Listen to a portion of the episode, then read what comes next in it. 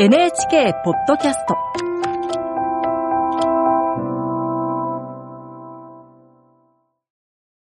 8月23日の夜、皆さんいかがお過ごしでしょうか？こんばんは、尾崎世界観です。8月31日の夜に、へようこそ。毎年夏に NHKE テレで放送している8月31日の夜に、10代の皆さんの生きるのが辛い気持ちを受け止めています。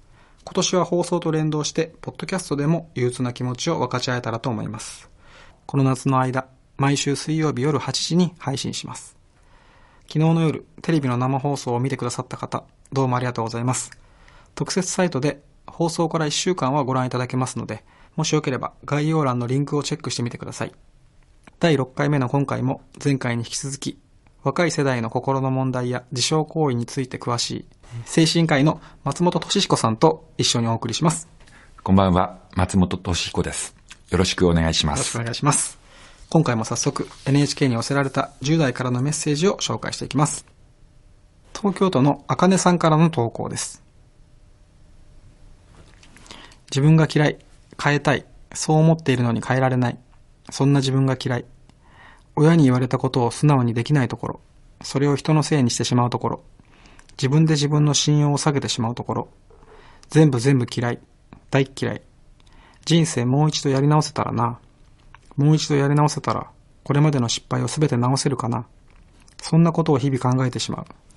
死んだ方が楽なのかな。またそんなことを考えて一日が過ぎる。でも、まだ生きてる。今からでも変えられる。少しそう思っているから。少しだけ生きたいと思っているから。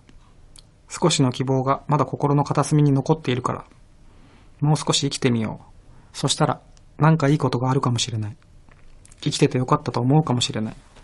生きて後悔するよりも、死んで後悔する方が嫌。だから私は今日も生きている。あかねさんありがとうございます。うん。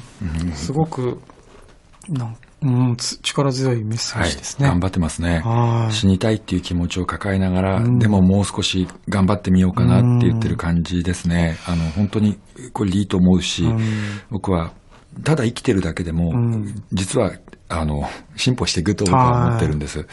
まあ変な話、まあ僕は今精神科の医者っていう仕事をやってるんですけど、同じその同業者、精神科医者仲間に聞いたことがあるんですよ、はいみんなに。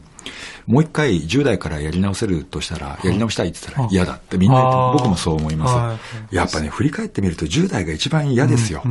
だから別にこう、生きてりゃいいことあるさなんて安易な約束はしませんが、はい今が一番人生の中で最悪の時期であることは間違いない。これよりひどいことはないね。と思う。いやでもそうやって大人に言ってもらえたら、すごく楽になりますよね。でも、そんな辛い10代の中で、さらに自分が嫌い、許せないって言ってるのに、この一つのメッセージの中、ん。投稿の中でも、めちゃくちゃ抗ってますよね。そういう気持ちに、はい。最後こう、うん。うん、勝っていくこの瞬間こう読んでて、なんか鳥肌立ちましたね。この人の自分が嫌いとか変えたいっていうのは、多分向上心なんですよね、うん。きっと。あの、もっともっとっていうふうに思ってることだと思うんです。けど、でも一つだけ、まあ、助言すれば、はい。その向上心は大事なんだけど、本当に向上するために必要なのは、この嫌いでありながらも、はい。今日のこの日までひとまず生きてるっていうことをもっとちょっと褒めてあげてほしいんですよね。ええ本当もっと力が湧いてきて向上しやすくなるような気がするんですよね。確かに、向上心があるということは、まあ、自分に厳しいということでもありますよね。そうですね多分心の中に鬼軍曹のようはいな厳しいもう一人の自分がいて、ダメ出ししてるんでしょうね。でもその鬼軍曹がいるからこそ、こうやっはいて最後にでもまだ生きてるってことそうですね。メッセージに変えられるんですよね。はい、そうだと思います。うん、だから、まあ鬼軍曹を残しつつ、ん もう一人必要ですね。そうですねそう、全然はい二人いてもいいってことですいいです。もんね。いいと思いますね。いや、でもすごい、すごいな、この葛藤っていうのは、なんか見てる人にも力を与えてくれますね。うんうんそうですね。やっぱりここで、やっぱり僕は、あの、この10代の方たちにお伝えしたいのは、はい。死にたいと思うこと自体が悪いことではないし、はい。死にたいと思うこと自体が異常なこととか病的なことではないと思うんですよ。はい。うん。あの、だから今しんどい状況にいるのは事実だし、はい。死にたいぐらい辛いっていうのは間違いない。でもその辛さが少しでも軽くなるならば、本当は生きたいと思うからこそ人は死にたいと思ったり、うん。そのことを人に伝えたり、あるいはその文章とか SNS に書いたりするんだと僕は思ってるんですよね。はいだから死にたいと思うことで、あの、言った人を責めないでほしいし、言ってる自分を責めないでほしいなと思ってますね。そうですよね。死にたいというメッセージを受け取ったとき、でもやっぱりこう聞いた側からすると、すごくこう、伝染してしまうというか、はい。そのネガティブな気持ちは移ってしまうと思うんですけど、うん。うん。うん。うん。それを、この聞いた側としては、どう受け止めるのが正解なんですか？まず、あの、正直に言ってくれてありがとうだと思うんです。あはい。っていうのは、あの、決してね、死ぬ死ぬって言ったやつは案外死なないよってことはないんですけれども、うんあでも本当直前になって死ぬ以外選択肢がなくなると、はいみんなに隠すようになるんですよ。あ言ってくれたっていうことは死にたいぐらい辛いけれども、その辛さがほんの少しでも和らぐのであれば生きたいから言ってくれてるんですよね。はいだから、あ、そうなんだね、正直に辛い気持ち言ってくれてありがとうと。なんか、その、あなたをそこまで追い詰めている理由、もうちょっと聞かせてくれるっていうふうに、その背景にある問題を聞いて、あ、そっか、それは大変だね。そこの問題に共感してあげるっていうことが大事かなと思うんですよね。じゃあまだ体力が残ってるってことですよね。そうですね。死にたいというメッセージを外に出せるぐらいの力が。ある。うのははい。まだ、あの、こう、心が人に向かって、うん。あの、開いてる状態だと思うので、うん。でその時に死んではいけないとか、はい何バカなこと言ってるのとか、あの、残された人がどう思うかわかんのとか、うん。多分それは、いや、ちょっとみんな、あの、聞いてるじ人たちが自分のことを考え始めちゃってるから、はいはいい。や、そうではなくて、うん。死にたいという言葉の向こう側にある現実の困りごとについて、はい。あの、少し寄り添ってあげるってことが大事ですね。そうですよね。うんまあ、あまりにもなんかそういう言葉がもう定着してるというか、もう、漫画とかドラマとかでも、うんうん。そのい今のセリフってよく聞くじゃないですか。見たりするじゃないですか、残された人がどう思うかとか。うんうんうんでもそうですよね。ん。その最後の力を振り絞って出てきた言葉だし、うん。かなり強い言葉ではあるんですけど、はい。だからこそ、外に出てくる言葉かもしれないですよね。うんもう何も言えない時に、うんまあ、やっと言えるのが、そそういう死にたいという言葉かもしれないし。そうですね。で、ぜ絶対その、なんか、助言したりとか、説教したりはしないでほしいんですよ。うんはいあの、ちゃんと聞くっていうことはそうなんだっていうことと、言ってくれたことに感謝することと、うんあの、次にまたいついつ会おうねっていう、次に会う約束をすることがはいはい大事だと思いますね。なるほど約束大事ですね。はいでも逆に、その、死にたいと思ってしまった、10代のうん。子供たちに向けて何かメッセージありますか、あそうですね。あの、僕は、その死にたいと思った気持ちを、あの、秘密のノートとか、あと、鍵付きのアカウントに書いたらいいと思うんですよね。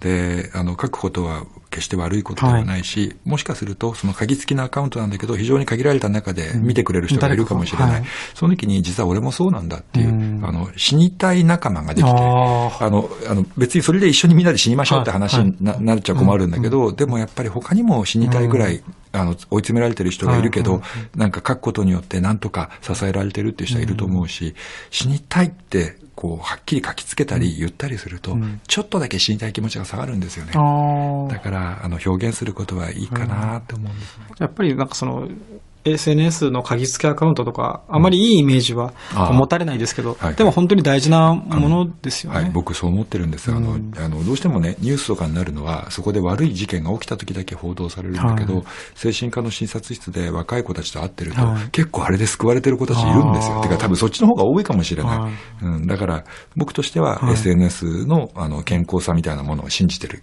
なるほどね。あとは、そのもうすぐ、まあ、新学期も始まりますが、うんうん。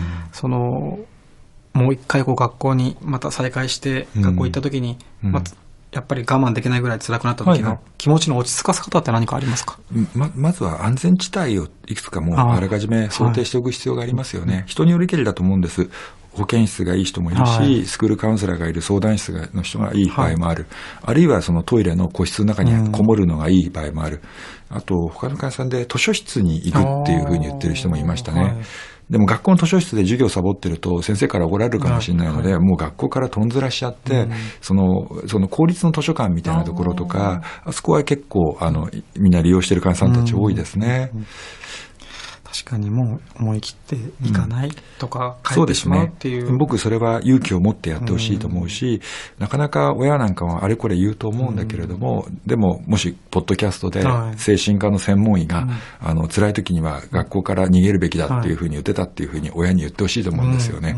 えーまあ、良くない医者だって言われちゃいそうなんですけど、あの、はい、でも、ぜひそういうふうにして、あの、この番組を口実に使ってほしいと思いますね。その大人になった今、思うと、その学ここって絶対的だったんですけど、絶対にちゃんとしなきゃいけないっていう圧倒的なものだったけど、まあ一日逃げたところで何も変わらないですよね。全然大丈夫ですよ、うん本当に。ありがとうございます。最後に、リスナーの皆さんにお知らせです。来週8月31日木曜日の夜8時から NHKE テレで8月31日の夜にの生放送を予定しています。8月31日の夜にのホームページでは10代の皆さんからの投稿を受け付けています。放送中にも紹介していければと思いますので、ぜひ声を寄せてください。また、このポッドキャスト、これまで毎週水曜日に配信してきましたが、今日から9月1日までは毎日配信していきたいと思います。明日からは8月22日の夜にライブ配信でお届けした内容を少しずつ配信していきますので、ぜひ聞いてください。それではまた明日お会いしましょう。ありがとうございました。ありがとうございます。